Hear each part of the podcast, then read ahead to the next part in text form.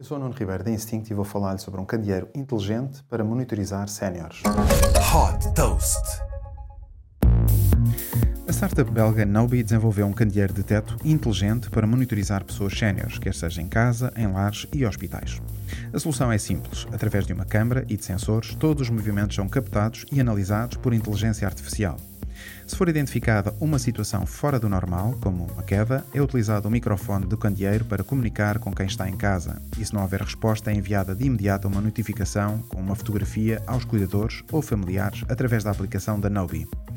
O candeeiro ajuda também a prevenir quedas e evitar desorientação. Por exemplo, à noite, acende automaticamente a luz com baixa intensidade se detectar que a pessoa acordou e ilumina totalmente a divisão se detectar que se levantou.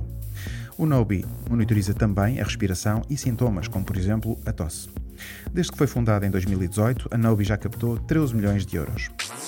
Super Toast by Instinct.